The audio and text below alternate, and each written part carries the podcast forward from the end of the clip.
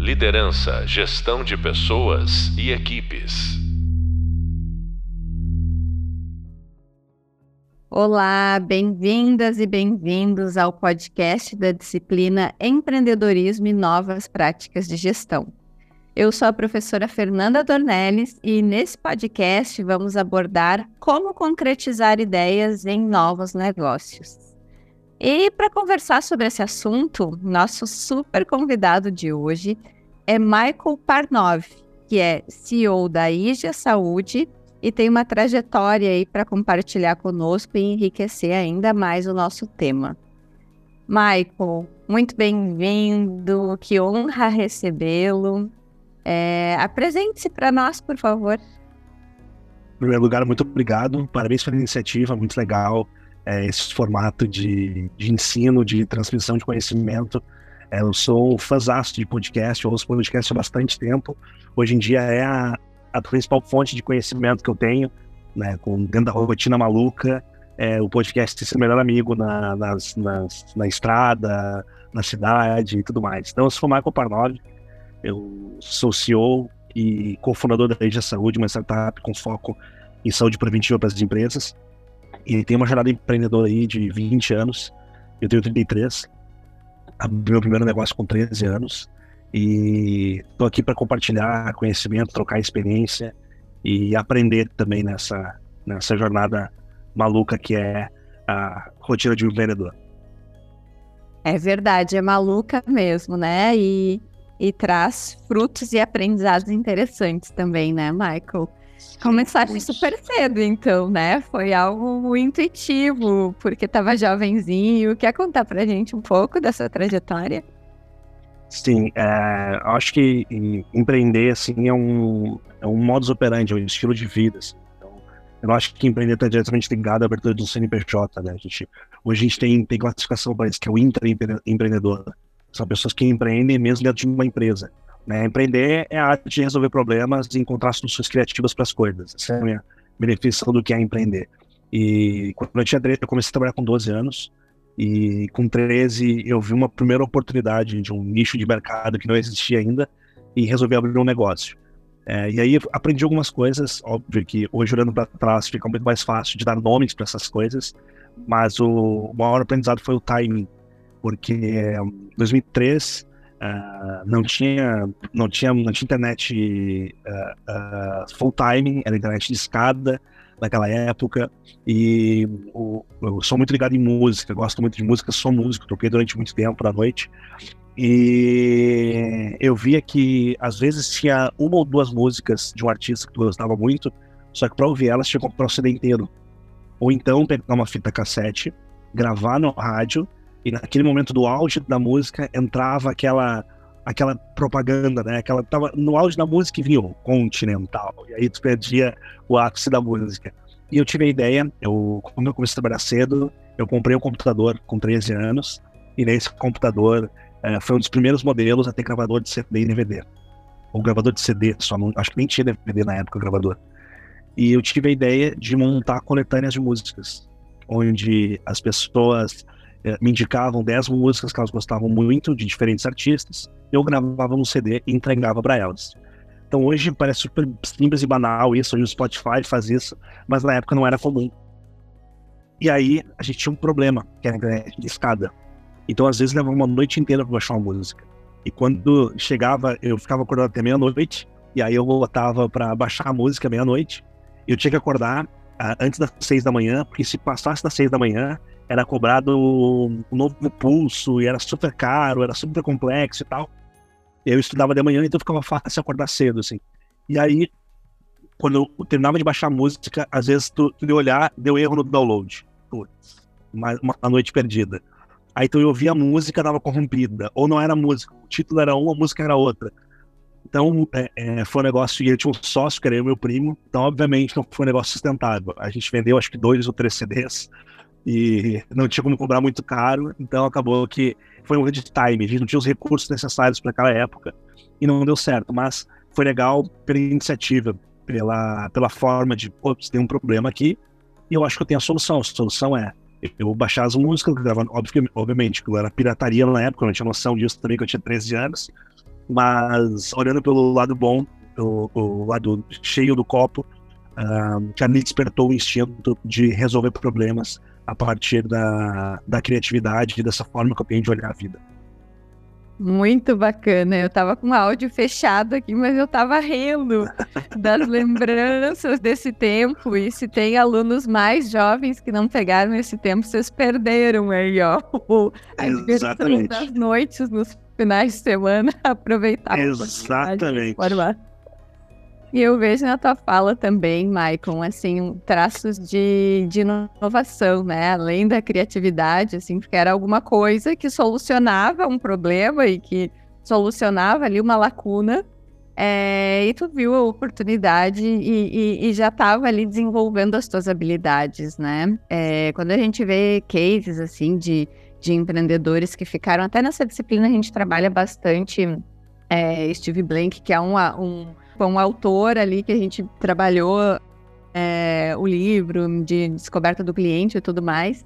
É, e ele fala, né, que ele teve vários negócios ali nos 25 anos, foram mais de 40 é, iniciativas, assim, né, que se tornaram negócios e tudo ao longo do tempo.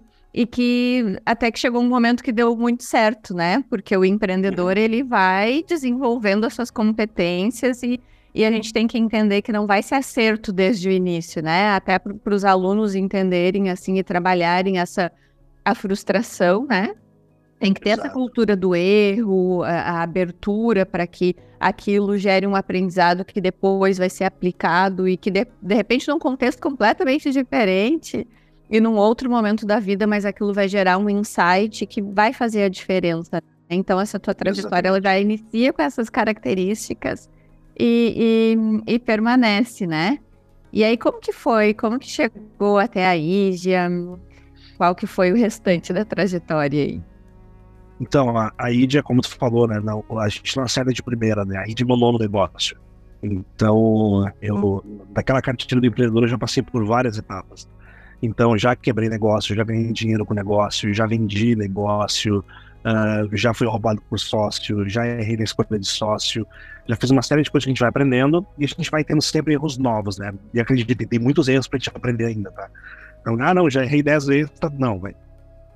Ah, erros, sempre tem erros inéditos, inéditos pra gente cometer. E a, a, minha, a minha carreira, ela foi, ela foi pautada em, em duas vias, assim, uma carreira corporativa em multinacionais e empreendendo. Então, eu passei por multinacionais. Eu trabalhei na GE, que é General Electric, eu trabalhei na Dell e eu trabalhei na Apple. Então, eu tive escolas muito boas, muito legais, antes de, de, de estar na IDEA hoje. E ao longo dessa, dessa minha jornada, é, eu tinha uma carreira corporativa de dois anos, aí abri um negócio. E aí ficava ali dois, três anos, voltava para o mercado, e assim eu fui trilhando essa minha carreira, mesclando entre, entre uma, uma jornada e outra, mas o meu sonho sempre foi empreender. E, mas a, a, carreira corporativa me ensinou muita coisa de processos, de cultura, de da parte comercial, principalmente. Eu sou um vendedor, né? Quando me perguntam qual é a profissão, eu sou vendedor. Né? De qualquer coisa, eu sou vendedor. Então, eu, eu pude ter, aprender muito na GE sobre longevidade. A empresa tem 130 anos de história. Eu pude aprender na Dell sobre oportunidade. Eu pude aprender na Apple sobre cuidado com a marca, cuidado com os detalhes, experiência do cliente. Então, tudo isso eu trago hoje para o meu dia a dia e, e aplico. E quando a gente fala de empreender e de resolver problemas, a gente fala de uma característica que nos difere dos demais animais, que é a criatividade. Quando eu faço palestra, converso com alguns jovens, eu sempre pergunto: quem é que não se considera criativo? E vários deles levantam a mão e não se consideram criativo. Eu adoro quando isso acontece. E aí eu começo a discorrer sobre né, o que é criatividade muito, a, a nosso, nosso período mais criativo durante a nossa vida é o período da infância. Por que, que nós somos mais criativos? Porque a gente está livre de julgamentos. A gente está livre das amarras. Eu, eu, sempre conto uma história e é, ela é muito engraçada, assim. Minha sobrinha, ela... A gente estava numa festa de família. A minha sobrinha tinha há 4 ou 5 anos de idade. Uma festa, um almoço de família, assim. E tinha umas 10, 12 pessoas, sei lá. E ela para no meio da sala, bota a mão dentro das calças e começa a se coçar. E a mãe dela olha para ela assim, Luísa, o que tu tá fazendo? E ela vira assim com uma naturalidade no meio de todo mundo Eu tô coçando a minha bunda. Tipo assim, como assim? O que eu tô fazendo? Vocês não estão vendo o que eu tô fazendo? E, e, isso, eu adoro essa história porque ela mostra a ingenuidade de uma criança. E do quanto ela estava livre de qualquer julgamento, de tomar aquela atitude de falar aquilo aí naquele momento. E naquele momento ela foi repreendida. E ali instalou um memezinho na cabeça dela. Então, não, que não pode ser tão sincera assim na frente das pessoas. Não, tu não pode te falar isso porque as pessoas vão te julgar. Tu não pode vestir isso. E a gente começa a, a pequenar a mente das pessoas e matar e limitar a criatividade. Então, o, as pessoas que não, não se consideram criativas, pode ter certeza, julgamento alto. Ela tem vergonha de dar uma ideia e ser julgada, ela tem vergonha das pessoas rirem dela, ela, ela não, acredita, não tem autoconfiança para que as ideias dela sejam uh, uh, ditas e sejam aceitas, ela não acredita tanto assim na ideia dela. E aí vem outra pessoa, dá a ideia que ela, que ela queria dar e as pessoas aceitam. E aí, já aconteceu isso com quem está ouvindo, com certeza já aconteceu em algum momento da vida. Putz, eu vou falar isso, não, mas isso aqui é muito simples, é muito básico, não vou falar. Alguém fala, nossa, que genial, e aí a, a, acontece esse tipo de coisa. E a criatividade, pra gente, como é que se exercita a criatividade? A criatividade é um método. É, primeiro, se livrar do julgamento e ter coragem de dizer e não se, se importar com o que as pessoas dizem. Mas segundo, aumentar o repertório. E eu faço algumas algumas analogias. Então, se tem uma pessoa que tu gosta, como eu, que gosta muito de pagode, gosto muito, muito, muito de pagode, eu não posso me limitar a ouvir só pagode. Eu tenho que ouvir outros estilos musicais, porque isso vai ampliando o meu repertório. Pô, se eu só ouço podcast de negócios, pô, vamos ver um podcast de, de sei lá, coisas nerd, vamos ver um podcast de besteira, vamos ver outras coisas, vamos ver outras. Ah, eu só vejo filmes, documentários, de biografias. Não, vê uma comédia romântica, assiste uma ficção científica, então amplia o teu repertório. Se tu gosta do candidato A, passa um dia inteiro ouvindo o candidato B, para tu ver o, qual é o, o, pesar das ideias, para que tu possa formar a tua própria opinião e não só simplesmente ouvir um lado. E criatividade é isso, criatividade é repertório. E ao longo da minha jornada eu busquei esse repertório. Eu fiz muitas coisas. Eu, eu lutei jiu-jitsu, eu lutei muay thai, eu fiz stand-up comedy durante dois anos. Eu fiz stand-up comedy nos bares de Porto Alegre e alguns outros do sul do Brasil. Então fui, fui, me joguei nisso, de, pô, vamos ver como é que é, escrever umas piadas, falar na frente das pessoas, fazer elas rirem. E isso, eu não queria ser um comediante de sucesso. Eu queria experimentar aquela sensação que é a pior sensação do mundo, é contar uma piada e ninguém dá risada. Uma coisa é dar uma palestra e a pessoa ficar ali concordando contigo, anota, tá no celular, tudo bem. Agora, no show de stand-up, onde tu escreve uma piada, tu conta ela, as pessoas não dão risada, talvez seja um poucos momentos onde eu quis me enfiar dentro de um buraco e me esconder para sempre. É uma sensação horrorosa. Só que isso te dá um couro grosso, aquilo te, aquilo te dá experiência. E hoje, quando eu tô no palco, quando eu tô palestrando, quando eu tô na frente de, de muitas pessoas, eu não sinto mais aquele nervosismo virou um habitat natural para mim. Porque eu passei pela pior situação que poderia existir, que é não conseguir extrair o riso das pessoas. E aí, quando isso se torna, isso não se torna um fardo, fica muito mais fácil a gente poder avançar. Então, a minha vida foi criando repertório, uh, quebrando preconceitos, ouvindo coisas das mais diversos lados e, e opiniões e visões, para que quando eu tivesse o meu negócio, eu pudesse pegar todo esse meu repertório, toda essa minha bagagem e construir algo único, porque é isso que são negócios. É, os negócios são visões de sócios diferentes, conhecimentos diferentes, de bagagens diferentes, de muito repertório, que a gente cria algo único. E isso que diferencia as empresas que mais crescem, que mais dão certo, é a capacidade intelectual dos seus fundadores. Incrível te ouvir, Michael, porque hum, a gente humaniza esse processo a tua fala, sabe? Porque os alunos têm a disponibilidade do Hub Leitura, onde tem o, o book, tem o Hub Visual, onde tem a aula, mas é firmando um pouco mais de conceitos e que é bem importante para fundamentar tudo isso. E quando a gente chega nessa leva de podcasts com os convidados e vocês trazem a experiência e cada um traz do seu jeito, conforme as suas vivências, a gente consegue humanizar muito, até para que todos entendam e consigam também replicar, porque que sim, a gente precisa dos conceitos, mas sim, a gente também precisa experimentar, a gente precisa vi, vi, é, é, vivenciar isso que o, o, relacionamento permite, né? Que a, Exatamente. A, a, a o, o, as comunidades, as microsociedades ao nosso entorno, né, os nossos hábitos, o quebrar os nossos hábitos, a nossa rede de contatos, o quanto tudo isso é importante nesse processo, né? Muito, muito Exatamente. bom que eu vi. É, e aí, com toda essa trajetória, chega na Ida Saúde, que é rompendo aí, é algo disruptivo, né? Algo bem diferenciado. Sim. Eu quero que tu fale um pouco pra gente desse, desse negócio, como começou e onde estamos hoje, porque é um case realmente muito interessante. Até mais uma vez eu agradeço, porque eu fico aqui feliz te ouvindo e sei que é um super case que está aí nos summits e tudo também, falando e contando da história para o pessoal, né? Eu que agradeço. Mais uma vez, obrigado pelo convite. Eu adoro esse, esse tipo de, de formato de conteúdo, adoro conversar com as pessoas, contar a história.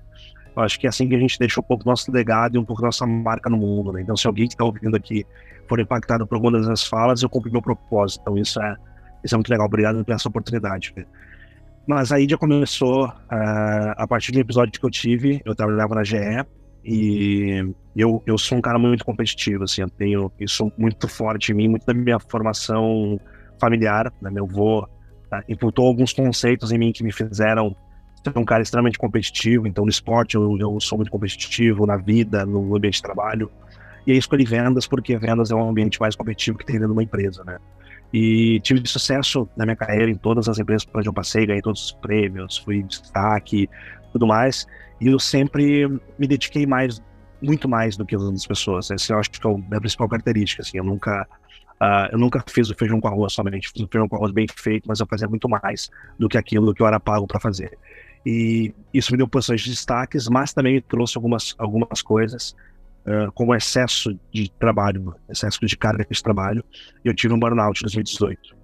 Na época, acho que nem se chamava burnout, assim, eu não lembro desse diagnóstico específico, mas eu tive um, um episódio ruim, eu, eu uh, comecei a passar mal, uh, comecei a ter náusea, comecei a ter um pouco de crise de pânico, comecei a vomitar sangue. Foi um, um quadro muito assustador, dor no peito, queimação, assim. Peguei meu, tinha um plano de saúde topíssimo, eu era executivo de uma multinacional em São Paulo, morava em São Paulo peguei meu carro e fui para o hospital mais próximo da minha casa. E quando eu cheguei no hospital, que eu não sei qual era o meu plano de saúde, disseram, ah, a gente não tem mais, mais convênio com esse plano de saúde. Putz, o que eu faço agora? Não estou me sentindo bem. Ah, da rede conveniada tem um hospital X. E esse hospital ficava 8 ou 10 quilômetros de onde eu estava.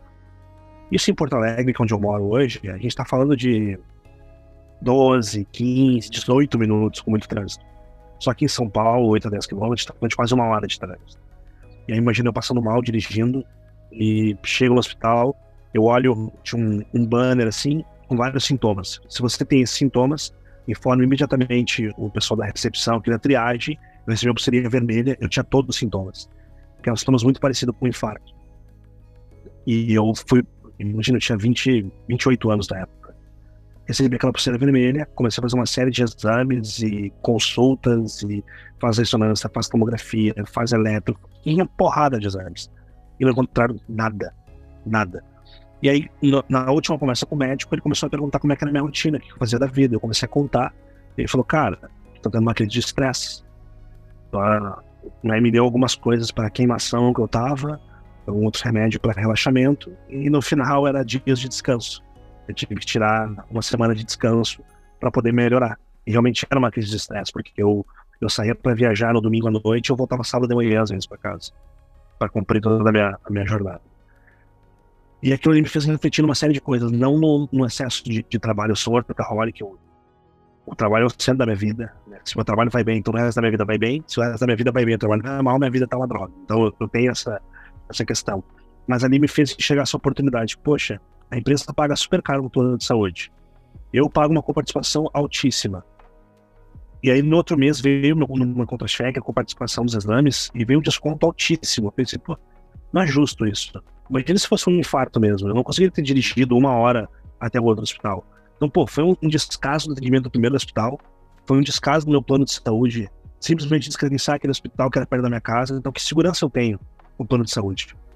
E aquilo começou a me despertar uma série de, de, de, coisas. E como eu trabalhava no ambiente hospitalar, médico, clínicas, eu comecei a ver insatisfação desses players com o plano de saúde. E aí começou a me despertar algum, algum olhar. Eu comecei a estudar. E foi bem na época que eu comecei a ler alguns livros. Eu li Startup Enxuta, eu li Sapiens, do Yuval Harari, falando sobre inovação, sobre futuro, uma série de, de coisas nesse sentido, aquela coisa de aumentar o repertório, né? E isso eu encontro um dos meus clientes, que é o Dr. Alexandre Parma, que é o fundador da ID junto comigo. Ele recente voltou no Vale do Silício. E ele me conta coisas que ele tinha visto lá. Ele falou: Cara, minha profissão vai acabar, o mundo vai mudar e a gente não pode ficar para trás. E me contou uma ideia que ele tinha tido. E naquele momento, Fê, eu, eu falei para ele: Ó, oh, eu quero participar disso. Ele falou: ah, Como é que você vai participar disso? É uma startup. É uma startup nasce com um pedaço do corpo de cada um. Então, ser executivo da multinacional tem salário alto, tem carro, bônus em dólar, uma série de benefícios que a multinacional te dá. Eu sou médico, tenho minhas empresas aqui, não posso largar tudo, não vai nascer. Eu falei, não, eu peço demissão. Ele falou, capaz, Gil, como é que você vai fazer isso? E dez dias depois eu pedi demissão. Foi uma loucura, assim, minha, família ficou maluca, na época eu era casado, minha esposa ficou maluca. Foi um, um assim, quase fui internado, assim, porque era, era o supra-sumo do, do comercial, do vendas. O cara, o cara trabalha em vendas, o sonho dele é ter um carro para o carro da empresa, é ter gasolina, é ter ticket alto, é ter bônus, comissão alta. Era tudo que era o sonho de um vendedor, mas eu tinha um propósito maior que esse. E eu pedi demissão. E aí começamos a, a construir a ideia. Só que naquele momento, a ideia do meu sócio era muito embrionária. Tanto é que a, ideia que ele tinha naquele momento não tem nada a ver com a ID hoje. Mas, por eu já ter passado por várias etapas de empreender, eu não, obviamente eu não sou tão louco a ponto de largar tudo por uma ideia. Mas eu, eu tomei a decisão porque eu escolhi um sócio naquele momento. Naquele momento eu pensei, eu quero ser sócio desse cara. Ele é um cara muito respeitado né, da GE, ele é um médico muito respeitado no Brasil, na América Latina, ele é um cara visionário, ele é um cara fora de série. E eu pensei, eu quero ser sócio desse cara. Então não foi a ideia que motivou a entrar, a, a largar tudo foi porque eu sabia que se eu unisse as pessoas boas, se eu unisse a pessoas melhores do que eu, consequentemente eu teria uh, uh, alcançado o meu objetivo. E foi o que eu fiz. E começamos a construção da IDIA, muito nessa ideia de que as pessoas estão ficando cada vez mais doentes e o plano de saúde está ficando cada vez mais caro, essa conta não está fechando. E aí nasce a IDIA. A nossa proposta é trabalhar a saúde preventiva e a gente sabe muito pouco sobre saúde. A gente fez diversas pesquisas e eu sempre brinco, e você pode responder, tá, Fê? Vou te fazer uma pergunta, pode responder. Quando eu te pergunto o seguinte, qual é o maior centro de saúde do Brasil? Qual é a primeira coisa que vem na tua cabeça? Ah, algum de São Paulo. Ou do Rio, aqueles. É... Ai, gente, os nomes. É uma pergunta cabulosa que eu nem lembro da, do Maior centro de saúde do Brasil. Primeira coisa que vem na tua cabeça. Einstein, alguma coisa. Einstein. Einstein, Sírio. Normalmente é essa a resposta, tá? Óbvio que é uma pegadinha. Eu sempre brinco de o seguinte: o maior centro de saúde do Brasil, ele tá em São Paulo. Ele é o Parque Mirapuera. É lá que tem saúde, Fê. É lá que é um centro de saúde. Adorei. É lá que as pessoas estão estão caminhando, estão correndo, estão na grama, estão brincando, estão com seus familiares, seus amigos. É lá que tem saúde. Nos hospitais, as pessoas estão tratando doença. A gente sempre associa doença com saúde. A gente sempre faz isso. Saúde é muito mais do que medicina.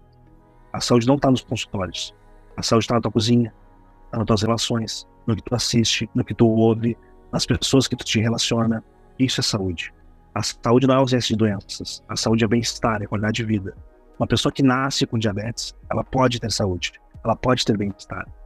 E olhando para esse conceito, a gente vê que as pessoas não sabem o que é saúde. E aí, se tu não sabe, como é que tu vai cuidar de uma coisa que tu nem sabe o que? É? E aí, a gente olhou para isso e a gente viu, pô, saúde é muito democrático. Qualquer pessoa pode tomar uma atitude hoje e mudar o comportamento para melhorar a sua saúde. Pode dormir mais cedo, pode jantar mais cedo, pode usar menos celular, pode se livrar daquela amizade tóxica, pode consumir conteúdos que realmente agreguem na vida dela. Então, isso tudo é cuidar contra a saúde. A pandemia da coronavírus acabou, mas começou a epidemia da saúde mental. A gente está vivendo isso hoje. O Brasil é o país mais ansioso do mundo. A gente viu uma oportunidade e veio a pandemia, a gente já tinha criado a empresa e a gente cresceu muito com isso. É, a pandemia foi algo horrível para a humanidade, eu perdi parentes para a Covid, mas para os negócios de saúde teve uma visibilidade muito grande, um crescimento muito grande. E a gente escolheu mudar uma cultura. A gente quer que as pessoas enxerguem a saúde como investimento, não como custo. Qual é o nosso sonho, Fê? é que no final do mês sobrou mil reais para aquela pessoa. O que, que essa pessoa vai fazer com aqueles mil reais? Ela vai comprar mais cotas de um fundo imobiliário? Ela vai comprar mais ações da, da Petrobras? Ou ela vai investir no personal trainer? Porque, é, é, o investimento financeiro, ele também é um investimento em saúde. Então, essa relação que a gente quer criar é uma mudança de cultura. É uma proposta diferente. Como é que muda uma cultura? É mudando comportamentos e hábitos de um ambiente. O ambiente forma o indivíduo. E a gente escolheu começar a mudança de ambiente pelas empresas. Então a gente entra nas empresas, faz um mapa de saúde dessas empresas, onde a gente mapeia seis tipos de saúde: saúde mental, saúde nutricional, qualidade do sono, saúde física, saúde social e saúde financeira. Cada colaborador responde um questionário e recebe o seu mapa individual de saúde. Então, às vezes a pessoa tem um comportamento que ela não sabe que é prejudicial e nesse mapa a gente identifica: poxa, eu não sabia que isso aqui prejudicava a minha, minha qualidade do sono eu vou mudar a partir de hoje. E ela pode fazer isso, sem custo, sem nada. Ela pode tomar uma atitude hoje que começa a mudar isso. E ela acorda melhor. Nossa, acordei melhor por causa de um comportamento. A primeira coisa que ela faz quando chega na empresa é contar isso para os outros. Parem, sabe? Eu resolvi tomar um chazinho antes de dormir e dormir melhor. Eu desliguei o celular uma hora antes de dormir, eu dormi melhor. Eu nem acordei para ir no banheiro essa noite. Então, esses pequenos comportamentos vão mudando essa construção de hábitos de saúde. E esse mapa de saúde, ele vira um relatório para os gestores da empresa. E a gente mostra, olha, tantos por cento dos funcionários da empresa estão com risco de burnout, tantos por cento estão endividados, tantos por cento estão cuidando mal da alimentação. O que a gente pode fazer no ambiente onde a pessoa passa a maior parte do tempo dela que é dedicada à empresa, para que aquele ambiente se torne saudável e, consequentemente, ele forme mais indivíduos saudáveis. Então, essa é a nossa, nossa jornada uh, de mapeamento de saúde, uso de tecnologia, algoritmo, e a gente tem uma jornada maravilhosa, onde a gente tem parceria com a Pfizer, o Google é nosso parceiro, a gente está no programa do Google for Startups, a Sul América, Real J, que é uma influência digital, é nosso sócio. Então a gente tem, a gente conta com muitos parceiros de grande calibre para nos ajudar nessa mudança cultural. Mas a, a, a IDIA nasceu para mudar a relação que o brasileiro tem com a sua própria saúde e que as empresas têm um olhar diferente para o que é produtividade, para o que é a felicidade de trabalho e não existe performance sem cuidado com a saúde. Que riqueza, muito, muito rico o produto que vocês entregam e que podem transformar e a cultura da empresa, porque está falando de colaborador a colaborador, o que ele vai fazer a partir daquele relatório que ele recebe, mas está falando de uma entrega que é para os times inteiros e que vai ter uma transformação ali, né? Muito provavelmente, de de olhar de vida, de como é, é, equilibrar a qualidade de vida com as entregas, né? Do, do, do como é, fazer a, a, gestão pessoal, digamos assim, para atingir mais saúde. Eu gostei muito da tua fala, porque é, a pergunta foi provocativa a ponto de a gente entender como que sim, no automático, a gente associa a saúde a não a prevenção, e sim a depois que algo aconteceu, Exatamente. né? Exatamente. É, muito bom, muito bom.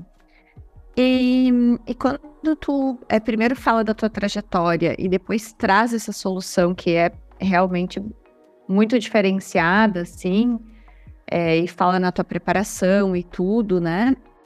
É, até falaste do Startup Enxuta, que também é um dos livros que a gente trabalhou aqui na, no, no Conceitualmente. Como que foi, assim, a, até chegar nessa entrega, né? Onde vocês têm todas essas verticais, digamos assim, que são acompanhadas no questionário e tudo. Mas o, o processo, né, de criação, ele foi com o teu sócio, que pelo que eu entendi, vocês têm competências complementares, né? Então tem competências diferentes. O time ele já foi multidisciplinar desde a uhum. escolha da, uh, um pelo outro, né? É, e, e, teve um processo de validação, vocês buscaram assim entender melhor essa necessidade. Conta um pouquinho pra gente. Eu e meu sócio, a gente tem pensamentos muito parecidos, a gente não consegue pensar pequeno. Então a gente nunca pensou em criar um negócio local, um negócio para a cidade, para o bairro. A gente já pensou num negócio global. Então acho que esse é o primeiro objetivo a ser definido assim, quando você vai construir uma empresa, é onde você quer chegar. A gente quer ser uma das maiores empresas do mundo, a gente quer ser uma multinacional, a gente quer abrir IPO, a gente quer fazer tudo isso. Então aí já começa a definir, beleza, eu quero conhecer o meu destino. Como é eu construo essa viagem? É como, é como tirar férias. Eu quero ir para a Europa, legal. Qual país da Europa? Eu quero ir para a Grécia.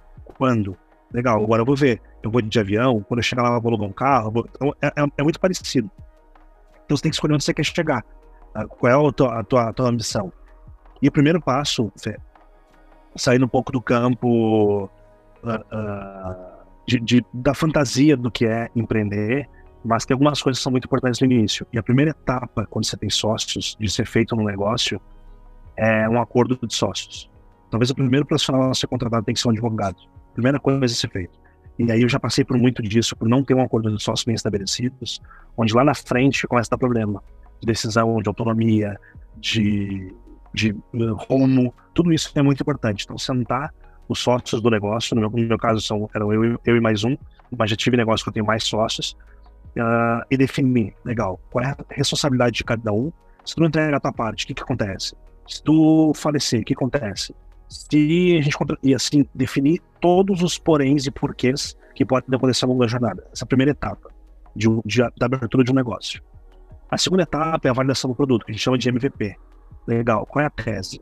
Nosso caso, como a gente está procurando da cultura, o ano de 2019 para nós foi um ano inteiro de pesquisa e validação de tese. Então a gente fez muita pesquisa, a gente fez formulários do Google Forms, disparava no Facebook, disparava no Instagram, para coletar respostas das pessoas, para entender o comportamento delas, para ver se o que a gente estava imaginando refletia a realidade. A gente, a gente, fez entrevistas, veio a pandemia e a gente tinha, a gente tinha lançado um aplicativo e a gente queria pegar feedback das pessoas. E a gente tinha marcado cafés com as pessoas, com os usuários. A galera tinha baixado, a gente liberou só para uma região aqui, a gente marcava um café para ouvir o que, que tu achou mas faz sentido isso para ti? E esse é botão. Então, é, é, antes de construir algo escalável, tem que fazer ações não escaláveis. Tem que conversar e entender a realidade do teu cliente para construir o teu negócio. E veio a pandemia e a gente não queria parar aquela prática. O que, que a gente fez? A gente escreveu uma carta, a gente comprou um cafezinho, aquele solúvel no mercado, e a gente mandou para casa de cada uma das pessoas um envelope com a cartinha com o nome dela. A gente escolheu os 100 primeiros clientes que fizeram download. A cartinha o cafezinho e mandamos para ele. A gente quer tomar um café virtual. Então a gente vai marcar um, marca um horário nessa agenda aqui e no momento faz esse café que era solúvel assim e vamos tomar um café online para tu me contar como é que foi a tua experiência com o aplicativo. Então ali a gente falava muito pouco do aplicativo e falava muito mais da relação com a pessoa, da pessoa com a saúde. Muitas delas tinham plano de saúde e me contavam: ah, pois é, eu sinto falta disso, ah, eu gostaria que fosse assim, ah, eu não cuido da minha saúde porque é burocrático, eu não cuido da minha saúde porque eu fico com vergonha de chegar mais tarde no trabalho, ou de ter que faltar. E aí fui pegando essa percepção da galera e transformando isso em dados. E a gente começou a olhar os dados e viu, pô, tá aqui o problema. Qual é a solução? E aí começa os MVPs. Como é que eu valido isso? Da maneira mais simples possível. Pode ser um grupo no WhatsApp, pode ser um grupo no Facebook, pode ser um, um stories no Instagram, não interessa, é o mínimo produto viável. Qual é a coisa mais simples que tu pode fazer, que tu pode executar? E aí eu tenho uma filosofia de vida, Fé, que é, é uma frase minha, o site é meu, o Instagram é meu, é, a marca agora está tá registrada já que é minha.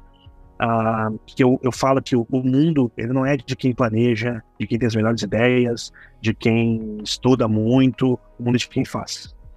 O mundo é de quem faz. As melhores ideias que já foram vistas para a humanidade são as ideias que foram executadas. Tem muita gente com muita ideia maravilhosa, que não executa. E aí não serve para nada. Então o mundo é de quem faz. Então tomar uma atitude mais simples que seja para validar o teu negócio é o que de melhor tu pode fazer pela tua empresa. É ir a campo, é conversar com as pessoas, é testar um modelo, é botar um preço se as pessoas pagam, é conversar e assim e não se importar com a opinião dos amigos. Assim, isso é um, uma coisa que a gente vê meme no Instagram, mas ele é muito verdadeiro. Os teus primeiros clientes dificilmente serão teus amigos. Então não te importa com isso. Depois, quando tua empresa começar a ficar conhecida, começar a sair em jornal e etc e tal, seus amigos vão comprar contigo. Então, não, e, e não é porque eles são maldosos, é porque, assim, eles te conheceram em outra realidade, eles não sabem da tua evolução. Então, não se importa com isso. Te importa com uma única coisa, execução. Os negócios que dão certo são os negócios que têm execução, para que tu possa começar a validar a tua tese. Responde a pergunta, Fê. Respondeu, respondeu super e foi além, porque hum, falaste ali do MVP, né, do como que foi essa busca e tudo, e, e trouxe inclusive a questão de, do, do, como que foi, foram usados esses dados, né, Michael? E aí me surgiu uma outra dúvida, a gente já está com, com o tempo fechando, mas me surgiu uma outra dúvida, bem rapidamente, assim, para a gente fechar a conversa, é, entender se o que vocês usam hoje de inteligência também capta os dados, assim, para entender uh, um perfil de uma população específica, de uma região, ou de é, uma empresa específica tem volume de dados suficiente para trabalhar isso também, né? Para colocar essa inteligência a serviço de outras soluções que não só quando aplica o questionário e aquela, aquele corpo de colaboradores usa, né? Sim, uh, um dos motivos do Google ter nos acelerado, a gente recebeu investimento do, Google para isso, e estamos no programa de, de startups deles, é porque no fim do dia nós somos uma empresa de inteligência de dados. Então a gente faz o mapeamento populacional, a gente faz exames de sangue da galera, a gente pega os dados da consulta e transforma isso em dados estatísticos. Então eu consigo hoje entrar numa empresa, hoje estava conversando com uma empresa de 16 mil funcionários. E aí o que eles querem saber? Eles querem que depois do mapeamento de todos os funcionários, a gente possa cortar por setor comercial, como é que está a saúde do setor comercial, como é que está a saúde das mulheres, como é que está a saúde dos homens de 25 a 40 anos. Então, você consegue fazer estudos e comparar essa empresa com o meu banco de dados, essa empresa com outra empresa do segmento, mas só para saber como é que está a temperatura em relação uma ou outra, identificar qual é o setor mais problemático da empresa, qual setor está sofrendo de problemas de saúde mental, qual é o setor comercial que está mais afetado. Legal, então para que a gente começar com ações de saúde mental. A qualidade nutricional está no setor de administrativo, vamos começar um programa lá. Então a gente dá é aquela coisa, o que não pode ser medido não pode ser melhorado. A gente traz dados, subsídios para tomar a decisão dos gestores, das RHs, ser muito mais assertivo. Muito bom, ótimo. É, porque nos cases que a gente está trazendo aqui, veja que a gente fala de gestão 4.0, então a gente já traz essa lógica de é, tomada de decisão baseada em dados e tudo. E os cases são de empresas com diferentes vertentes. O objeto é, se diferencia, mas é, é, essa lógica, né, é, essa cultura de transformar o dado em inteligência para que a tomada de decisão seja é, mais certeira, ela está aí, né? E, e, é isso que eu acho que vale é, se atentar os alunos que estão percebendo, se atentarem assim a riqueza que um conteúdo desse a partir de, de grandes volumes de dados das empresas que estão sendo trabalhadas podem dar, né? Para até amanhã ou depois uma, uma política de maior dimensão dentro de um país inteiro, de algo assim ser transformado e a gente entender essas características e principalmente uh, os pontos de melhoria, né? O que, que precisa ser feito para ser melhorado. Que ótimo, muito bom, muito bom. Parabéns pelo trabalho de vocês. É, eu acho que muitos vão querer buscar mais informações, se quiser nos passar redes aí, de claro. tanto da Índia quanto tuas, para a gente ir acompanhando esse trabalho. Legal, é IJA Saúde, é HYGIA, IJA Saúde, é o site IJA Saúde, o Instagram, o LinkedIn, tudo isso. E o meu Instagram é MKPar9, então acho que tá em algum lugar aí, senão tem que soletrar todo ele, mas é Par9 com W no final, MKPar9. Enquanto nas redes a gente bate um papo, marca um café e vamos aumentar o repertório e a nossa criatividade. Muito bom. Maicon, eu aprendi muito também te ouvindo. É, estimula, porque eu acho que a gente, mesmo em diferentes ambientes, assim, quando vê uma pessoa que inspira e conhece a trajetória e tudo enriquece e reflete, né? Reverbera alguma coisa na gente também. Então, mais uma vez, muito obrigada e parabéns pelo teu trabalho, pelo trabalho de vocês. Muito sucesso, Aídia, muito sucesso na tua trajetória. E ficamos por aqui então. Agradecer quem ouviu, acompanhou o podcast até agora. E você acabou de ouvir o podcast que responde a pergunta-chave: como concretizar ideias em novos negócios. É, os agradecimentos ao Michael, como a gente já falou, e também as recomendações para aprofundarem os conhecimentos nos materiais disponíveis no Hub Leitura, no Hub Visual e conferirem também os demais episódios. Até o próximo episódio e bons estudos!